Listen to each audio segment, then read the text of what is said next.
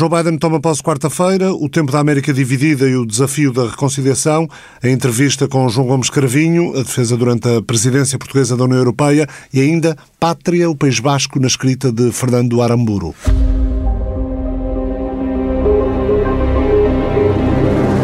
A América em alerta perante a ameaça de violência por parte de apoiantes de Donald Trump. Joe Biden toma posse quarta-feira.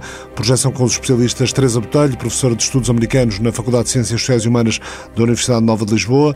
Raquel Vaz Pinto, também professor da Universidade Nova, investigadora do IPRI, Instituto Português de Relações Internacionais e comentadora das manhãs TSF.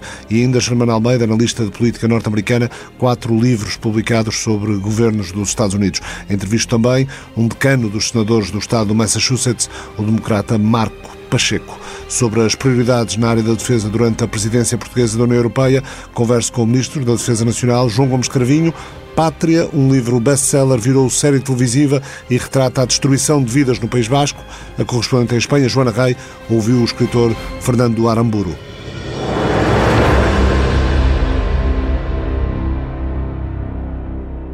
O presidente eleito norte-americano pretende aplicar 1,9 mil milhões de dólares em medidas de aceleração da vacinação e assistência financeira aos cidadãos e empresas.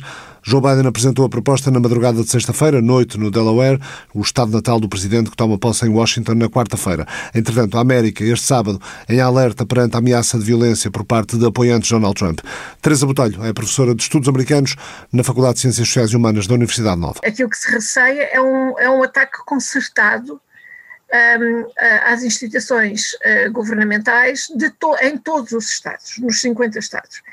Uh, eu não sei se isso será possível de, de, de, montar, tendo em conta o facto do FBI estar em cima disso uh, e de haver muitas das, das, pessoas que eventualmente estivessem a liderar esse movimento, provavelmente já estão a ser apanhadas na rede do FBI mas isso, isso implicaria uma coordenação de esforços que seria perfeitamente monstruosa e assustadora, porque, porque porque nós temos várias milícias, provavelmente seriam uh, milícias a organizar isso, e nós temos, as, temos os Proud Boys, os Stripper Centers, os Oath Keepers, portanto, elas são dispersas uh, territorialmente, e se, se provasse que elas estavam concentradas, coordenadas, a planear uh, um ataque armado, como consta das informações que o FBI terá tido, isso realmente é bastante assustador.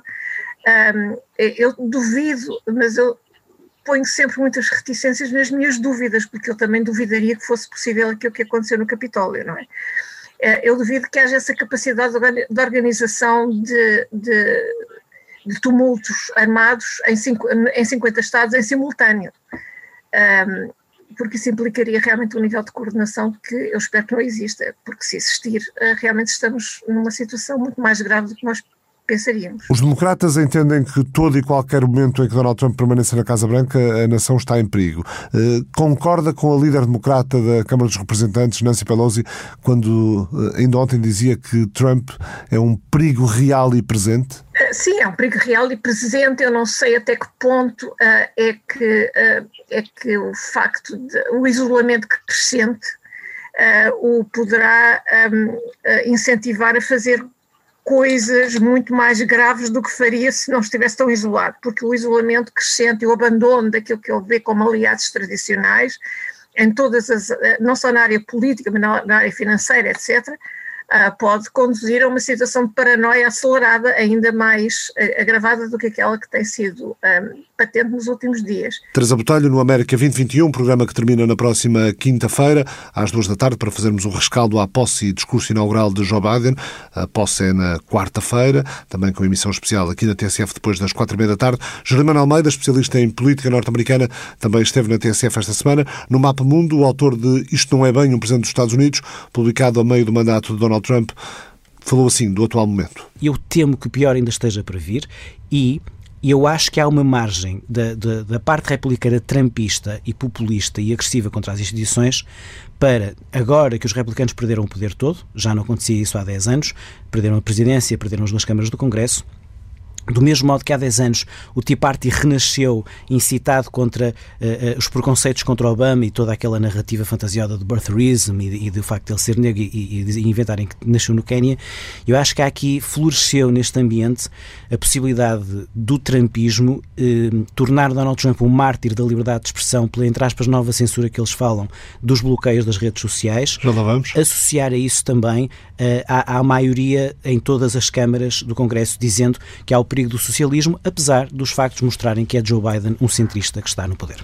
Joe Biden é, sem qualquer exagero, eh, o presidente eh, da história americana, pelo menos no último século, pelo menos, eh, com, que herda a situação mais difícil, enfim, só talvez comparando talvez com Roosevelt depois da Grande Depressão, porque além de herdar uma, uma, um grande problema pandémico com os Estados Unidos a terem um número de casos e de mortes de longe maior do mundo, também a crise económica e agora esta crise social e política com uma ameaça séria de terrorismo interno que tão cedo não vai passar.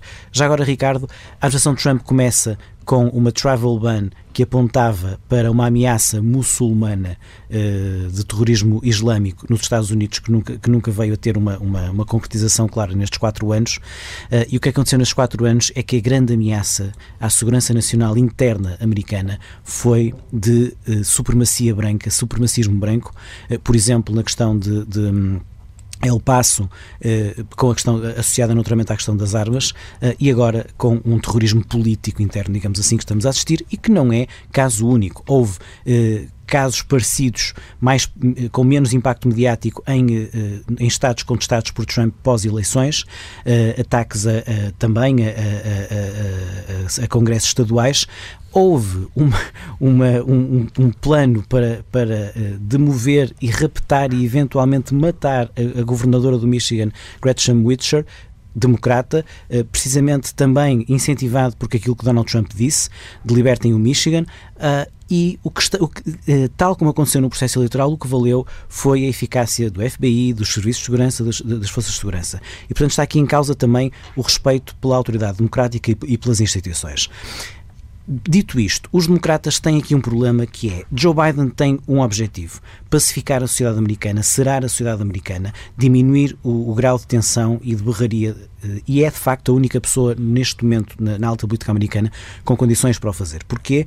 Porque, tendo tido o apoio do coro democrata que vai ser a sua administração e os votos da esquerda para correr com Trump, teve também, de alguma maneira, a, a, a vantagem de não, de não mobilizar uh, uh, de forma negativa, não, ter, não gerar aversão uh, do lado mais à direita. a aversão que Hillary Clinton e Barack Obama, por razões diferentes, uma por ser mulher, o outro por ser negro, geraram na década anterior. Joe Biden, homem branco, cabelos brancos, muitos anos no Senado com registro bipartidário, pelo seu estilo de baixo perfil e não agressivo, teve, foi o homem certo nas circunstâncias certas, apesar de estar longe de ser o político mais brilhante americano. O que é que, na minha opinião, deve ser o caminho? Raquel Vaz Pinto, investigadora do Instituto Português de Relações Internacionais. Nós temos não só estes movimentos extremistas uh, num país que tem um acesso a armas e a armas de um calibre extraordinário, um acesso, eu diria, fácil, ou pelo menos muito menos uh, muito menos dificultado uh, e que é, aliás, uma daquelas características que a nós europeus até nos choca, porque é de facto uma grande distinção. E depois também temos um historial uh, de violência e de rejeição, seja do governo federal, seja das próprias instituições democráticas. Eu, eu lembro-me sempre daquele que foi um, o ataque bombista em Oklahoma, em meados dos anos 90, que foi, aliás, levado a cabo por um conjunto de extremistas, eh, dos quais o mais conhecido ficou Timothy McVeigh, e que, e que, no fundo, era a rejeição do governo federal. Tu juntas estes dois pontos com a própria, a própria uh, o apoio, eh, se num primeiro momento poderíamos dizer tácito, passou a ser explícito, de Donald Trump a toda esta conjuntura e tu tens aqui uma, uma, uma, um elemento, uma fase, uma circunstância de especial gravidade.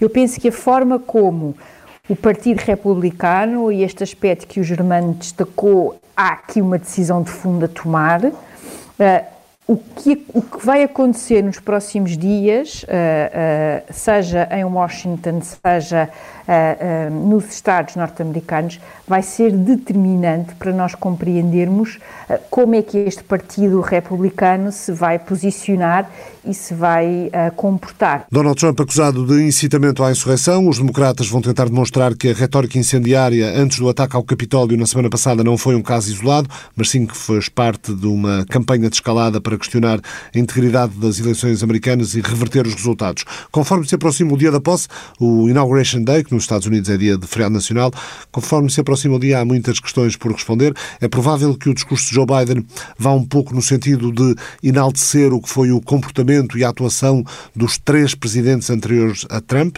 que aliás vão estar na cerimónia, Barack Obama, George Bush e Bill Clinton.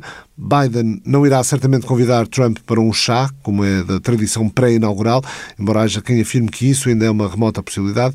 Mark Pacheco é um luso-americano, senador estadual do estado do Massachusetts, é na verdade o decano dos senadores estaduais, o mais antigo na Casa do Senado deste estado com forte imigração portuguesa, tem uma experiência vasta, dedica-se a temas muito diversificados, esteve bastante ativo nas eleições presidenciais, foi dele a ideia de criar durante a campanha o grupo Portuguese Americans for Biden, a que se juntaram dois congressistas federais democratas e que foi oficialmente reconhecido pela campanha do agora presidente confirmado.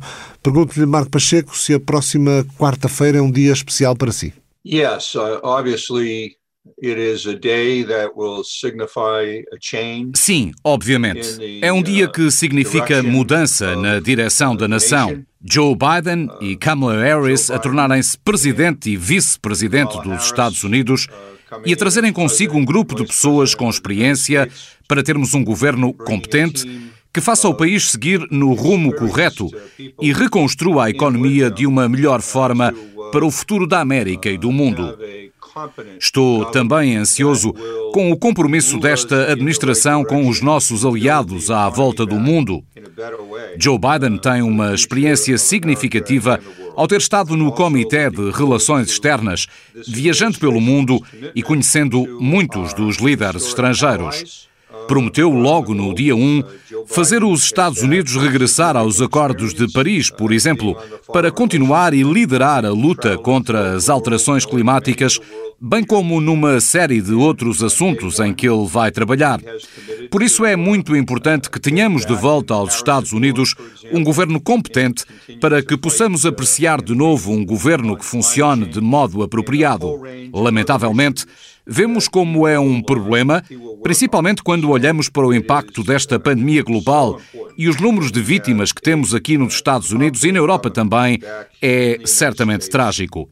E precisamos de voltar a uma direção que melhore a nossa saúde pública, resolva a questão da Covid, assegurando que as vacinas são devidamente distribuídas não só nos Estados Unidos, mas também no mundo, para assegurar que a nossa economia possa voltar a abrir.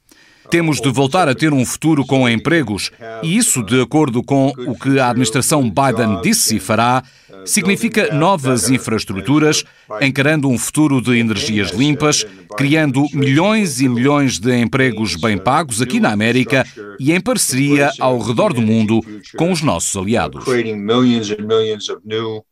good paying jobs here in America and partnering around the world with our allies. Deixe-me voltar à questão política. Não receia uh, o que possa acontecer até o dia da tomada de posse em termos de segurança pública, violência, tendo, tendo em conta o que aconteceu na semana passada uh, no Capitólio e aquilo que foi revelado, entretanto, no memorando do, do FBI de, de ameaças de violência nas capitais estaduais do país? Yes, we're very concerned. Sim, estou muito preocupado. Toda a gente aqui está muito preocupada. O que aconteceu em Washington não foi um protesto, foi uma insurreição. Houve pessoas que efetivamente estavam a tentar impedir a transferência de poder e impedir que os procedimentos constitucionais acontecessem. Estamos muito preocupados, mas também sabemos que, no fim, o processo institucional venceu. Mas se estamos preocupados, sim, iremos assegurar que em todas as capitais estaduais dos Estados Unidos Onde quer que haja um sinal de perturbação, qualquer chat na internet, o governo federal estará atento e avisará os governos estaduais. Esta semana, muitos legisladores estaduais em todo o país tiveram briefings para assegurar que estão preparados para tumultos e insurreições que possam vir a acontecer. Tudo isto foi gerado na sequência de movimentos que existem, embora sejam uma minoria. Nos Estados Unidos, há esta minoria de pessoas que estão armadas e são perigosas. Portanto, é muito importante trabalhar nestes assuntos e ter pistas sobre o que estes indivíduos estão a fazer. O Marco Pacheco é senador estadual. Pensa que Donald Trump deve ser condenado no Senado Federal? Oh, there's no question uh, about the fact that uh, the president was complicit não há dúvidas de que o presidente foi cúmplice e liderou muitos dos esforços para encorajar as pessoas a fazer o que fizeram. Vimos muitos dos que fizeram os tumultos a citar o presidente enquanto atuavam naquele dia 6. Não terei voto no Senado Federal, mas certamente apoio a delegação aqui em Massachusetts e acredito que os nossos dois senadores no Senado estão empenhados numa condenação com base no documento da destituição que foi aprovado. É muito diferente da última vez. Da outra vez, as pessoas no Partido Democrata sentiram de forma muito convicta que a administração Trump estava envolvida com interesses estrangeiros para minar a nossa democracia. Mas desta vez foi por si só evidente. Bastava ver a televisão e a forma como as coisas estavam a desenrolar, com o presidente a encorajar os desordeiros a descer a rua até ao Capitólio e ir atrás de líderes do Congresso. Era o que ele tinha dito em televisão nacional. Foi bastante assustador quando isso se concretizou. E enquanto isso acontecia, o presidente estava no Twitter a dizer como estava desiludido com o vice-presidente dos Estados Unidos, Mike Pence. E como resultado disso, os desordeiros andaram à procura de Mike Pence aos gritos: enforquem Mike Pence. As coisas fugiram do controlo, mas fugiram do controlo porque o líder desse movimento nesse dia foi, de facto, Donald Trump. Isso tornou as coisas muito problemáticas para o Partido Republicano e provoca uma divisão no partido, porque as pessoas olham para o que aconteceu não numa perspectiva partidária, mas sim de preservação do país. Não é o partido, é o país. For the preservation of the country, not Marco Pacheco, senador estadual do Massachusetts pelo Partido Democrata, a tomada de posse de Joe Biden é na próxima quarta-feira, dia 20, emissão especial na TSF depois das quatro e meia da tarde. Já a seguir, entrevista ao Ministro da Defesa Nacional, João Gomes Cravinho, sobre as prioridades na área da defesa durante a presidência portuguesa da União Europeia.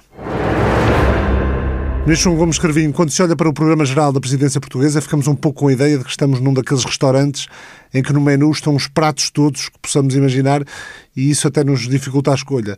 Eh, e que será uma maravilha se no mundo ideal tudo o que está no programa eh, puder ser conseguido. É, é também assim em concreto no programa na área da defesa? De algum modo é assim. E aquilo que eh, nós sabemos das nossas experiências anteriores, eu pessoalmente tenho essa experiência da presidência de 2007, Felizmente é, há outras pessoas que, que estão comigo é, e que em outras partes da administração pública portuguesa que têm até mais experiência, mas aquilo que nós sabemos, e observando inclusive as outras presidências, é que nós fazemos planos magníficos e depois a realidade acaba por se impor e a realidade está cheia de conjunturas e de imprevistos. Nós temos, nós fazemos o nosso planeamento com base eh, por um lado, naquilo que são as dinâmicas de trabalho que já existem e no caso da defesa são muito interessantes e já irei referir um, eh, alguns aspectos dessas dinâmicas. Digo que são muito interessantes porque o campo da defesa é um campo que está a mudar muito rapidamente eh, no, no âmbito europeu. Um, a União Europeia quando da anterior presidência em que, em que eu participei, a, a defesa era uma área que sem relevância não existia. Hoje em dia é, é, é, digamos, é um lugar comum dizer que a Europa também tem de se afirmar por via da defesa, se quiser acompanhar o ritmo é, deste nosso sistema internacional que está cada vez mais multipolarizado. Ora, é, isso é, temos, portanto, essas dinâmicas e irei referir brevemente algumas dessas dinâmicas, mas ao mesmo tempo nós temos conjunturas. E as conjunturas, uma delas, porventura aquela que é mais importante e que terá, creio eu, um impacto ao longo do nosso semestre, é o facto de estarmos com uma nova administração em Washington. É a altura para fortalecer a relação transatlântica? É, é a altura para repensar a relação transatlântica, até mais do que fortalecer, com certeza que é sempre bem-vindo. Portugal é um país é, profundamente enraizado, quer na Europa, quer no Atlântico, e, do, e, portanto, um país para quem a relação transatlântica é muito importante. É, mas, sejamos francos, depois de quatro anos de Trump, é, é necessário reequacionar o que significa para nós eh, essa relação, para nós europeus, eh, e estamos ansiosos de saber também o que significa para os americanos, porque não pode naturalmente significar aquilo que eh, foi, foi a experiência dos últimos quatro anos, mas, no entanto, também não devemos ser ingênuos, não devemos imaginar que eh, esta experiência difícil dos últimos quatro anos se deveu exclusivamente à personalidade que estava à frente dos destinos dos Estados Unidos durante esse período. Há raízes mais profundas e temos de saber destrinçar uma coisa da outra, aquilo que são as, os movimentos tectónicos, aquilo que são as transformações mais profundas, daquilo que são os aspectos relacionados com a, com a conjuntura, com aspectos idiosincráticos. Um, e, e esse trabalho é um trabalho urgente, porque o mundo mudou muito nos últimos anos e nós não fomos capazes, no, no âmbito da nossa relação transatlântica, de acompanhar esse, essa, essa transformação do mundo, porque estivemos muito ocupados precisamente com as idiosincrasias do presidente eh, da época e do presidente atual até dia 20 de janeiro. É que nós estamos a trabalhar aqui, eh, quer seja nas dinâmicas de promoção, consolidação, eh, de, sedimentação, diria, de uma Europa da defesa e ao mesmo tempo a lidar com o mundo em transformação. É, é difícil, mas estamos de algum modo a aprender a pilotar e a pilotar o avião ao mesmo tempo. Então, quais são os pontos principais da estratégia portuguesa na área da defesa para estes seis meses? Muito bem. Então, eh, vamos, vamos começar, talvez, por eh, aquilo que é o processo de consolidação da Europa da defesa. Nós temos aqui, eh, ao longo destes últimos cinco anos, uma transformação muito rápida. A Europa era uma Europa exclusivamente civil e hoje em dia procura eh, consolidar a sua uma capacidade militar própria, uma autonomia estratégica. E, eh, e para isso nós temos, digamos, como grande documento orientador, apenas um documento de 2016 chamado Estratégia Global, que é muito é, genérica, digamos. Depois temos no terreno um conjunto de operações, eh, seis operações eh, natureza militar, dos quais cinco no continente africano, e, e, entre os dois, entre a estratégia global muito teórica, muito genérica, e as operações muito concretas no Mali, na Somália, na República Centro-Africana, temos eh, uma grande decalagem. E, portanto, a presidência portuguesa vai dedicar bastante energia à consolidação daquilo que nós chamamos uma a bússola, bússola estratégica. A bússola estratégica é, um documento que nos permite ir do abstrato para o muito concreto. E, é, em princípio, será o grande documento orientador para a defesa da União Europeia nos próximos anos. Não vamos terminar esse processo, é, nem, nem sequer vamos começar esse processo. Nestas últimas duas presidências, da Croácia e da, e da Alemanha, durante a presidência alemã, consolidou-se algo de muito importante, que é, prima, pela primeira vez, uma análise eh, dos nossos serviços de informações da União Europeia, eh, ou melhor, dos países da União Europeia. Eh, compararam as suas ideias e produziu-se um único documento, chamado um documento de análise de risco para a União Europeia. Com base nisso, nós vamos agora trabalhar é, para consolidar um texto que vai levar um ano e deve ser aprovado no início de 2002 na presidência francesa.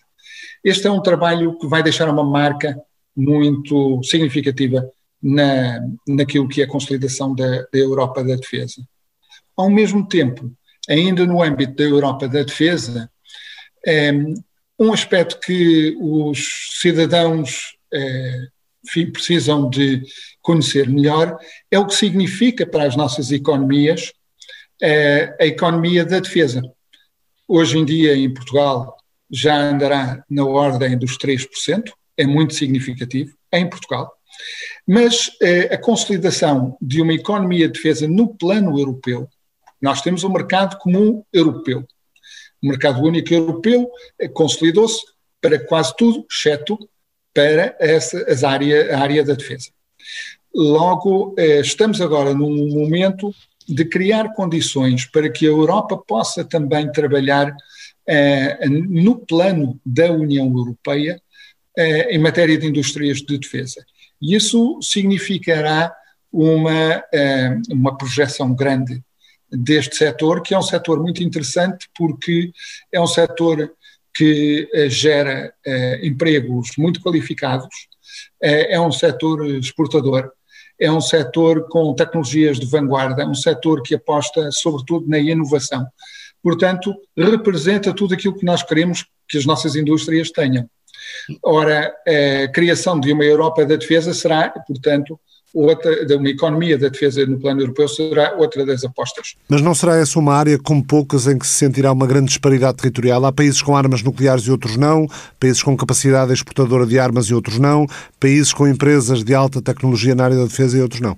Sim, sem dúvida. Mas há aspectos, aqui dois aspectos interessantes. Um, um, um aspecto é que hoje em dia eh, os produtos da área da defesa tendem a ser quase sempre eh, produtos que são eh, oriundos de diversos países.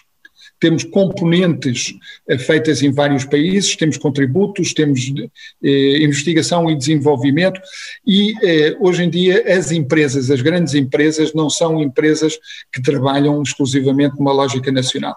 E, portanto, tirando partido dessa realidade, a criação de uma economia europeia de defesa eh, permite quebrar barreiras e criar condições para eh, que se trabalhe melhor no plano europeu, no interesse de todos.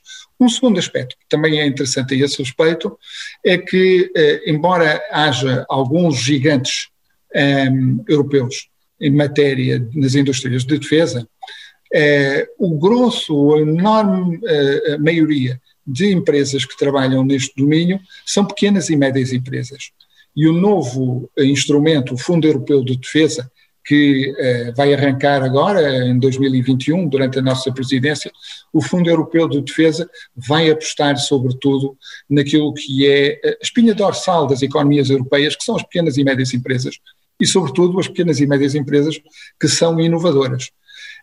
E nós vamos encontrar inovação muito interessante em, em muitos países europeus. Eh, claro que não são características típicas de todas as economias europeias. Não é sequer uma característica eh, portuguesa é, é, haver empresas muito. Há empresas muito inovadoras, mas digamos elas não são típicas. Agora, o que é importante é apanhar essas empresas, dar-lhes os meios, as capacidades, os recursos, as oportunidades para, no plano europeu, conseguirem competir e, e, aí não tenho dúvida que se saberão afirmar junto das alemãs, das francesas, das suecas e das outras. Estamos ainda há mês e meio, sensivelmente, mas qual é a sua grande preocupação para a Cimeira Informal de Ministros da Defesa 2 eh, e 3 de março? Sim, 2 e 3 de março, portanto, recebemos aqui em Lisboa todos os ministros da Defesa da União Europeia e o alto representante José Borrell. Bom, uma primeira, digamos, uma preocupação prévia, que é, esperemos que seja possível, de facto, reuni-los em Lisboa com, uh, com, com aquilo que é, é, será a evolução da pandemia daqui até lá, mas tenho, estou confiante que teremos essa, essa oportunidade. Depois, uh, nessa reunião, eu, eu espero que daqui a dois ou três ou quatro ou cinco anos, quando se pensa sobre o que foi essa reunião, que uh, haja duas uh, marcas uh, importantes. Uma delas, uma marca tradicional portuguesa, a relação com o continente africano, a relação com a África. A África é, um, é o nosso vizinho, é, nós temos de, em matéria de segurança e defesa, temos de saber trabalhar melhor com o continente africano, no sentido de reforçar a estabilidade e a segurança em África, porque não conseguir fazer isso reverte negativamente para a própria segurança na, na União Europeia. Aquilo que acontece hoje em dia é que nós temos cinco missões de natureza militar em África, dedicadas sobretudo à formação, à formação de forças armadas, mas temos pouco diálogo político com as importantes eh, entidades africanas, nomeadamente a União Africana uh, e as organizações regionais. E, portanto, queremos trazer para Lisboa representantes políticos, no plano político, uh, dessas, dessas instâncias internacionais, diversos países que têm responsabilidade um, eh, regional em África, para dialogar com os ministros da Defesa europeus. Isso gostaria que fosse uma marca. Outra marca um, diz respeito aos, à relação com os Estados Unidos, com a nova administração. A 2, 3 de março estaremos uh, sensivelmente uh, a 5, 6 semanas, depois de 5, 6, 6 semanas depois da inauguração de uma nova administração, e, uh, e isso é o tempo suficiente, penso eu, para se ter arrumado algumas ideias iniciais e para encetar um diálogo com a nova administração. Portanto, acredito que esta Ministerial da Defesa venha numa conjuntura feliz, eh, porque, eh, porque será um momento, digamos, quase inaugural do novo relacionamento transatlântico que, que julgo que ambos os lados pretendem. Já que falou em África, está para breve a partida para Cabo Delgado de observadores militares portugueses? Não, nós não vamos enviar observadores militares para eh, Cabo Delgado. Em relação a Moçambique, temos vindo a, falar com alguma intensidade com as autoridades moçambicanas. Eu estive lá, eh, aliás, falámos por telefone naquela altura. Estive lá em dezembro, há cerca de um mês atrás, e irá para breve, em breve, durante a próxima semana, creio, o nosso Ministro dos Negócios Estrangeiros, um, ehm, eh, não apenas nessa qualidade, mas também na qualidade de uh, presidência da, da, União Europeia, para uh, desenvolver com as autoridades moçambicanas aquilo que pode ser o desenho de uma eventual uh, missão europeia de apoio a Moçambique. Todas, o nosso diálogo tem, tem estado a avançar bem, eh, no final do mês, em princípio, irá o chefe de Estado-Maior-General das Forças Armadas para eh, falar mais no âmbito estritamente militar sobre como é que se pode operacionalizar a nossa a, a, as ideias que temos vindo a falar sobre a formação, apoio à formação de Forças Armadas moçambicanas. E acredito que esta, este semestre eh, possamos trabalhar nos dois planos, no plano bilateral, em que vamos eh, reforçar de forma muito significativa a nossa cooperação militar com, a, com, com Moçambique, e no plano eh, de presidência da União Europeia, em que temos um palco privilegiado para chamar a atenção dos nossos parceiros europeus para aquilo que é um problema não apenas para Moçambique, eh, mas um problema para, eh, para todos nós que nos preocupamos com eh, a expansão do terrorismo. Portanto, estamos, estamos, a, estamos a avançar bem, passo a passo, mas, mas ainda não estamos lá. Mas não teremos observadores militares. Somos, somos muito cientes daquilo que são as nossas responsabilidades e as responsabilidades das autoridades moçambicanas. Ou seja, o que virá a acontecer em termos de cooperação militar será bilateral e a missão europeia será uma missão apenas política? Neste momento, isso é verdade.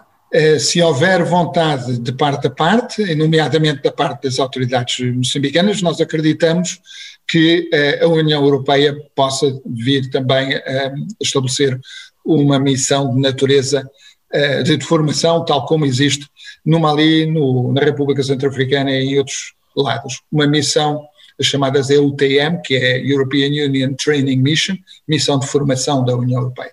Mas isso vai depender do diálogo com as autoridades moçambicanas e, e naturalmente, também nós temos todo um processo a, a, a trabalhar em Bruxelas para consolidar. Mas Portugal aqui tem uma posição charneira, porque tem, por um lado, uma posição de grande proximidade em relação a Moçambique e, por outro lado, uma posição também de grande responsabilidade em relação à União Europeia e podemos juntar essas duas valências em proveito uh, tanto de Moçambique como da União Europeia. O Golfo da Guiné é também uma preocupação europeia?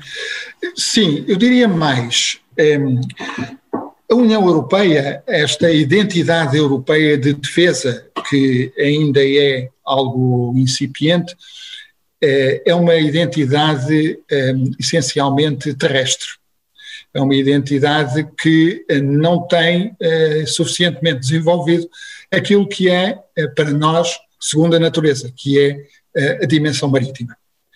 E, portanto, o que nós podemos contribuir neste momento é o reforço da componente de segurança marítima como um elemento chave para a identidade europeia de defesa. Queremos fazê-lo eh, e julgamos que há boas razões para o fazer, não apenas o facto de nós sermos um país atlântico, mas, eh, mas sobretudo porque 80% do comércio da União Europeia, comércio extra-europeu da União Europeia, 80% eh, vai por via marítima. É fundamental para nós que os mares sejam seguros e, nestes últimos anos, há indícios preocupantes de eh, do crescimento da insegurança no mar. O Golfo da Guiné é um caso, é um caso em foco porque cerca de 90% dos incidentes de pirataria em 2019 aconteceram no Golfo da Guiné. Há alguns anos atrás, apenas uma pequena porcentagem dos incidentes de pirataria no mundo eram no Golfo da Guiné, agora são 90%. E, portanto, vamos inaugurar uma iniciativa nova que eh, espero possa vir a ser embrião de, eh, de uma presença marítima eh, europeia muito mais sistemática. São as chamadas presenças marítimas coordenadas.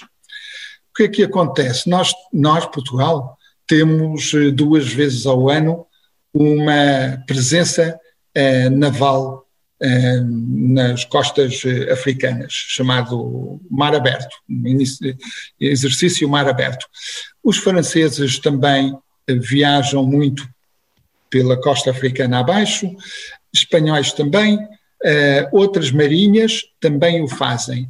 A nossa a proposta de presenças marítimas coordenadas é organizarmos nosso, os nossos calendários e as nossas informações de forma a que uh, sistematicamente haja uma presença europeia no Golfo da Guiné e que a informação colhida trabalhada por eh, uma embarcação, eh, por exemplo, portuguesa, seja depois passada a uma embarcação italiana, ou francesa, ou alemã, e assim sucessivamente.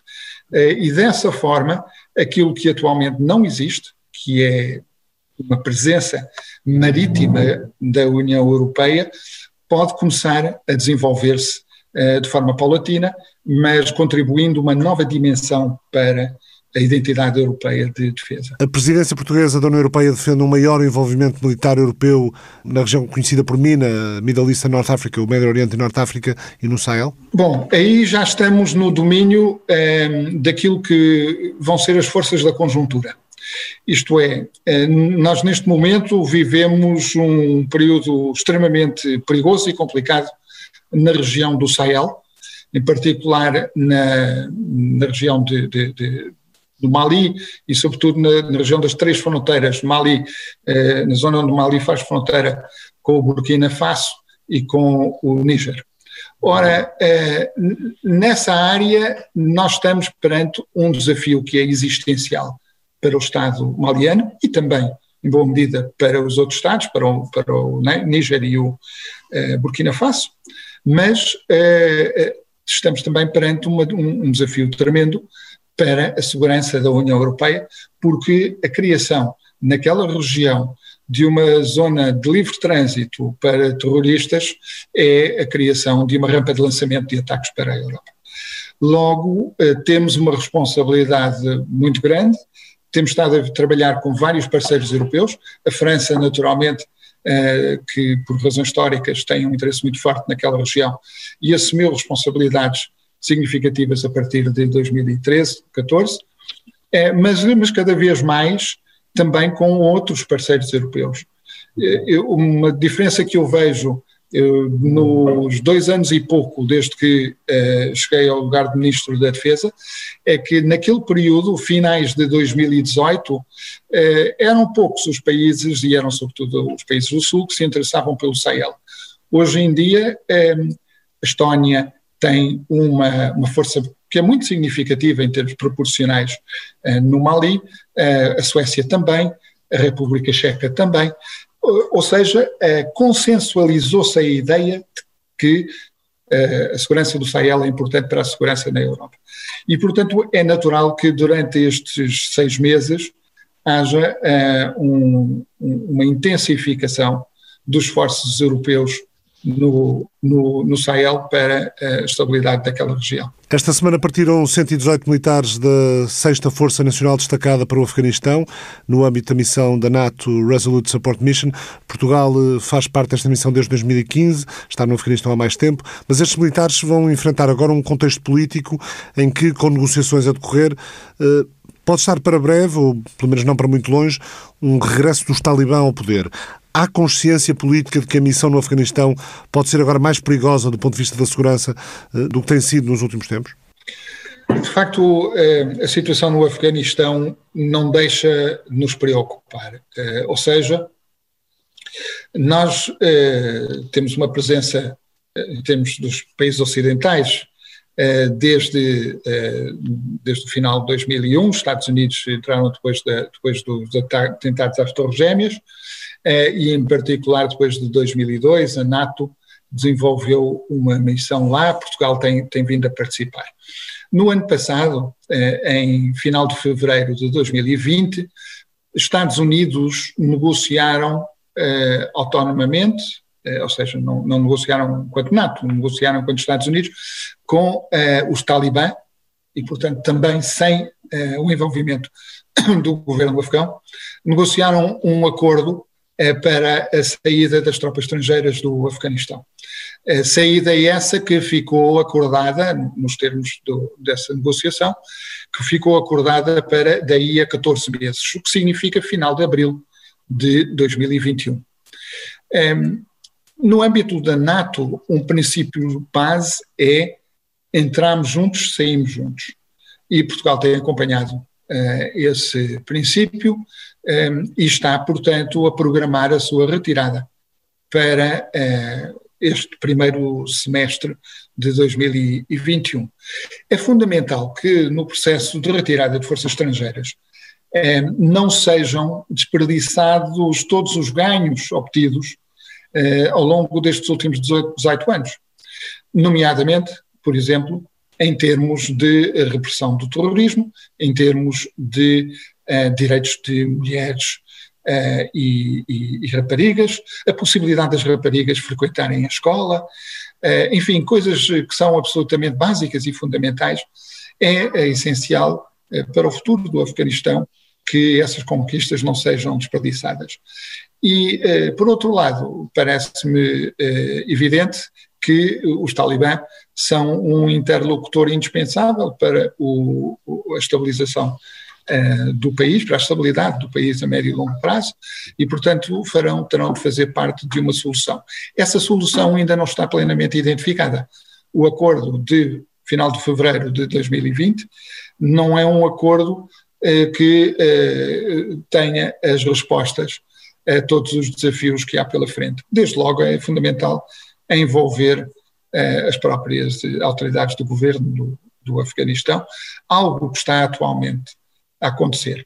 Portanto, vivemos um momento ainda de incertezas eh, em relação ao Afeganistão, apesar de estar programado para relativamente breve eh, um, um movimento de, de, saída eh, das forças eh, estrangeiras, forças da NATO, e, e, e Portugal, seguramente, até por querermos também dedicar esforços a outras partes do mundo, Portugal também irá sair durante este semestre. Sr. Ministro, neste contexto pandémico, os militares estão a ser utilizados como poderiam na logística das vacinas e dos testes e, do, e dos equipamentos disponíveis para o combate à pandemia? Sim, os militares, isto tem sido uma experiência muito interessante, uma experiência inopinada, mas o que nós verificamos desde março de 2020 é que as Forças Armadas estiveram sempre muito envolvidas nas diferentes fases e eh, de diferentes maneiras ao longo de, uh, deste, destes 10 meses que nós já levamos de uh, crise de, do, de Covid-19. Um, portanto, eu não vou enumerar todas as maneiras em que os militares estiveram envolvidos, apenas uh, para dizer que um, em todos os momentos os militares foram uma chave importante para o sucesso do nosso combate à pandemia. Atualmente, nós estamos envolvidos em várias frentes. Um, há neste país 2.700 e tal lares. Uh, as Forças Armadas já visitaram uh, eh, 1.900 e qualquer coisa, talvez já tenha chegado a 2.000, não tenho os últimos números, um, para uh, apoiar no sentido da formação do pessoal dos lares, no sentido da criação dos circuitos apropriados de movimentação nos lares, para dar orientação prática que em muitos casos faltava. Os militares estão a desempenhar um papel, temos cerca de 450 militares hoje envolvidos no, no rastreio, eh, e isso tem feito toda a diferença. Havia há cerca de dois meses atrás atrasos muito importantes na região do Norte e Lisboa, Val do Tejo, em matéria de rastreios, esses atrasos desapareceram com a intervenção dos militares.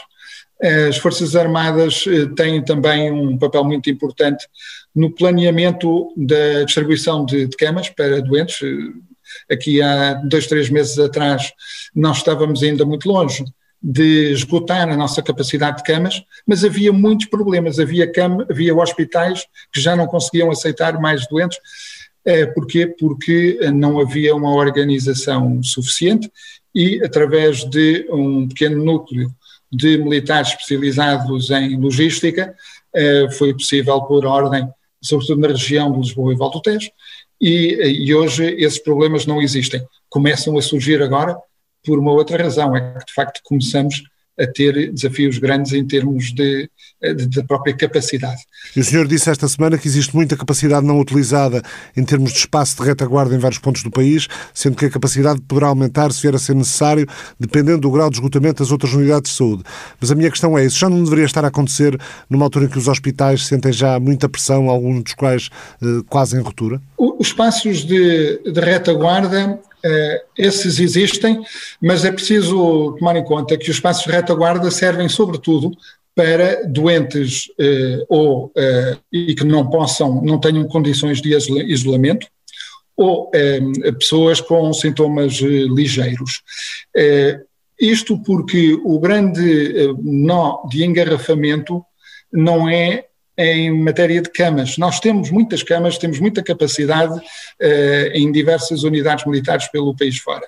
O nó de engarrafamento reside nos recursos humanos, no número de médicos, no número de enfermeiros. E, eh, portanto, podemos utilizar esses espaços com muitas camas quando não são necessários muitos recursos humanos para acompanhar. As Forças Armadas podem eh, dar todo o apoio é, em, matéria, em matéria de logística, em matéria dos, digamos, dos, dos contratos para alimentação, de lavandaria, etc. Mas não temos muito mais elasticidade em termos de médicos e enfermeiros. Aí é que está o problema. Portanto, aquilo que nós prevemos é a possibilidade de aliviar os hospitais, retirar dos hospitais pessoas que não precisam de estar hospitalizadas, mas por qualquer razão estão, isto é, estão por, por razões externas, estão porque não têm outros sítios onde se possam alojar, eh, retiramos essas, eh, essas pessoas dos hospitais e, eh, e desse modo, criamos melhores condições para os hospitais responderem de maneira que só eles eh, conseguem. Portanto, eh, estamos a entrar numa fase muito difícil. Temos uma coordenação constante com o Ministério da Saúde, que é quem tem a responsabilidade global, por isso os nossos militares que trabalham com o, Ministério da Saúde têm, chamam-se o núcleo de apoio à decisão, não tomam as decisões, porque as decisões pertencem à saúde, têm de ser da saúde, mas, mas estamos lá para apoiar na tomada de decisão, para alertar para as possibilidades que existem e para identificar aquilo que são as opções políticas ou técnicas mesmo que precisam ser assumidas. Num mundo de emergências complexas, como as pandemias de que falamos agora, as ameaças híbridas, as questões relacionadas com a ciberdefesa, eh, esta dimensão de desafios é compatível com o quadro geral das Forças Armadas Portuguesas em retração, com, com menos recursos humanos, menos voluntários? Como é que se dá a volta a isto? Pagando melhor? Bom, em primeiro lugar, aquilo que nós verificamos ao longo deste ano de pandemia, que foi um ano eh, digamos, de eh, muito intenso para as nossas Forças Armadas, foi, eh, e tenho muito orgulho em dizê-lo, uma grande capacidade de mobilização, um grande sentido de dever e de compromisso dos nossos militares. Isso não se paga, não se paga com dinheiro qualquer que seja. segundo lugar, também se verifica ao longo destes anos que foi possível, ao longo deste ano, que tem sido possível estancar e reverter uh, o decréscimo no número de efetivos, o que é um sinal positivo. Nós tivemos, por exemplo, a concorrer à Academia Militar este ano muito mais candidatos do que em qualquer um dos últimos anos. Um sinal muito positivo. Ehm, naturalmente, no entanto, há eh, elementos estruturais que ainda precisam ser trabalhados e a parte, eh, digamos, da, da, remuneração da carreira militar eh, precisará de ser equacionado. Este não é, eh, falo em janeiro de 2021, não é este o momento em que estamos numa situação de, de grave eh, crise económica fruto da pandemia. Não é este o momento para colocar em cima da mesa, mas logo que houver eh, condições a nível nacional, precisamos de reequacionar o, o, a remuneração dos nossos militares face a outras carreiras do Estado português. É uma prioridade sua para este mandato? Eu julgo que deve ser uma prioridade para o país. Eh, qualquer ministro é um ministro transitório, qualquer ministro é um ministro eh, que está em funções para fazer o seu melhor durante o tempo que for, mas eh, eu, penso que ao longo deste, destes próximos anos, destes anos mais imediatos, o país tem de encontrar uma, uma solução para que eh, permita eh, aos eh, portugueses eh, olha, encararem as suas Forças Armadas como uma carreira que depende não só de uma vontade, de uma vocação, mas que seja também minimamente recompensadora do ponto de vista material, e é isso que acontece em, em outros países, e nós eh, não precisamos menos das nossas Forças Armadas do que é o caso em outros países. Muito obrigado, João Gomes Carvinho, Ministro da Defesa. Já a seguir, A Pátria, de Fernando Aramburu. Um livro best-seller virou série televisiva e retrata a destruição de vidas no País Basco, o nacionalismo como mal endémico de Espanha, a noção de pátria que polariza cada vez mais a sociedade, primeiro no País Basco, depois na Catalunha, os idiomas transformados em campos de batalha. A correspondente em Espanha, em Madrid, Joana Rei, ouviu o escritor Fernando Aramburu. ¿Qué quieres? ¿Que me quede en casa? ¿Y quién va a luchar por este país? Yo no he educado a mi hijo para que mate. Matan y les matan. ¿Y si es él el que hace daño a los demás? Soy su madre. Siempre lo seré. Pase lo que pase. Esta é a história de Miran e Vitória, mas é também a história de centenas de famílias que o terrorismo destruiu. Bascos contra espanhóis, bascos contra bascos. A história da ETA é a história de um país mergulhado em dor e sofrimento durante mais de 50 anos e que o escritor Fernando Aramburo quis pôr no papel num romance que deu origem à série de televisão. Chamou-lhe Pátria porque foi em nome dela que se escreveram alguns dos capítulos mais negros da história de Espanha. Formar um espaço, Formar um espaço geográfico fechado onde se tem que cumprir uma série de normas, seguir uma série de signos de identidade e é um dos indícios do nacionalismo de quem simplesmente quer um território uniforme com cidadãos que falem todos a mesma língua e pensem todos igual opinem todos o mesmo. Em contraste com esse conceito hermético, na pátria de Aramburu, um basco a viver na Alemanha há mais de 30 anos, cabem retalhos de lugares e realidades diversas. Teria que cortar, cortar pedaços daqui e dali formar uma espécie de paisagem. Não haveria portas fechadas. E nesse lugar estariam os meus amigos e os meus livros e algumas comidas. E todo esse espaço, que também é físico, mas não coincide com o país, seria para mim a minha pátria. Isso seria para mim minha pátria. Nascido no mesmo ano que a ETA, 1959, Aramburu cresceu com a violência perversa de quem dizia lutar pela democracia. Eu fui adolescente quando Franco ainda era vivo e por isso era muito fácil simpatizar com uma organização que se opunha ao ditador. E como tantos outros, também ele sentiu a tentação de cruzar a linha. Falava-se na escola, mostravam-se bandeiras e havia certa pressão de grupo. Aos 15 ou 16 anos descobri a literatura e compreendi que o mundo não acabava na minha rua, que havia outras ideias, outras culturas, outros idiomas. Também cresci numa cidade. Numa aldeia toda a gente sabe o que pensa o outro, onde está, o que faz. Uma aldeia como a do livro, que nunca se identifica, por poder ser qualquer uma no País Basco, porque a história se repete em todas. Uma ameaça, uma extorsão, um grafite numa parede e depois o isolamento. O abandono dos amigos, a solidão, os olhares, os sussurros. E assim alguém deixa de ser um vizinho do bairro e se transforma num alvo de quem ninguém quer estar perto.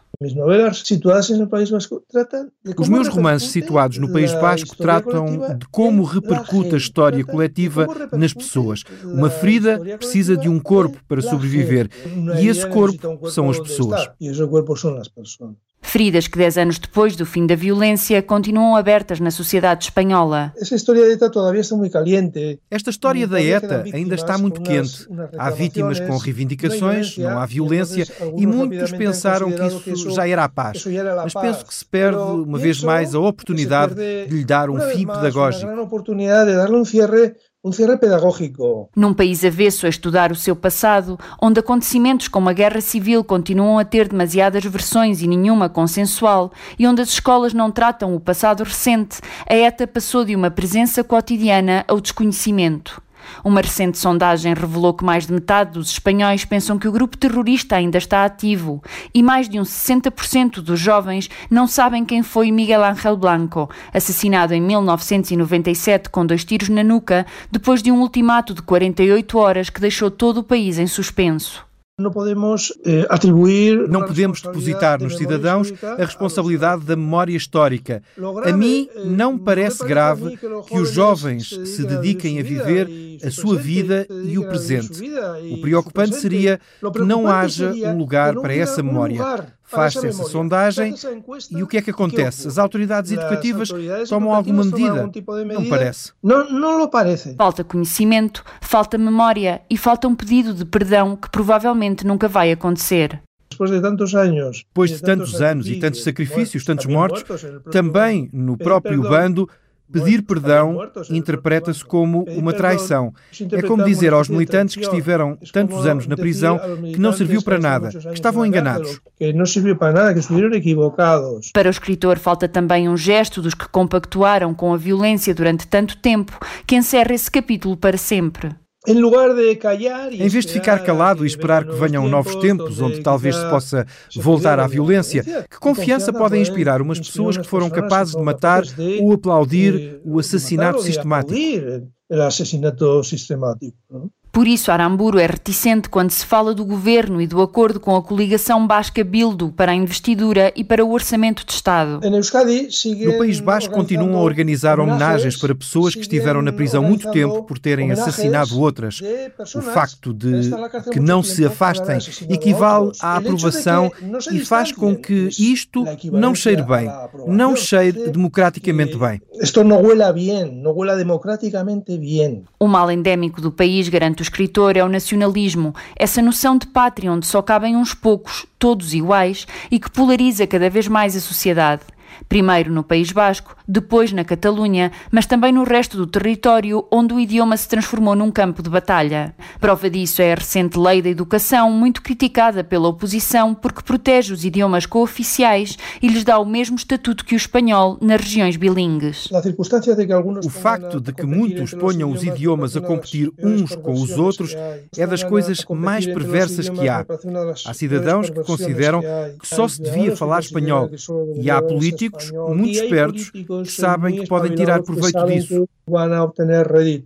Espanha é ainda hoje um país às voltas com a sua história, à procura de encaixar a sua diversidade num exercício de convivência por vezes difícil. É um país de muita discussão, onde parece que os cidadãos, sobretudo no que toca a temas políticos, não se dão bem.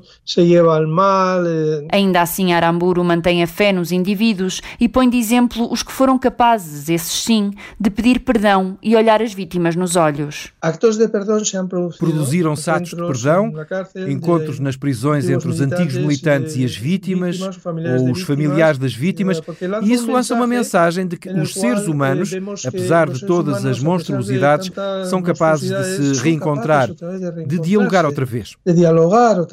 Um perdão e um abraço que é possível, mesmo que fugaz e frio, como aquele com que Aramburu escolheu fechar pátria. O País Basco, pelo olhar de Fernando Aramburu, no fim do Estado do Sítio desta semana, com o trabalho técnico de João Félix Pereira, José Guerreiro e Luís Borges, edição de Ricardo Alexandre, estiveram a ouvir na rádio no ar.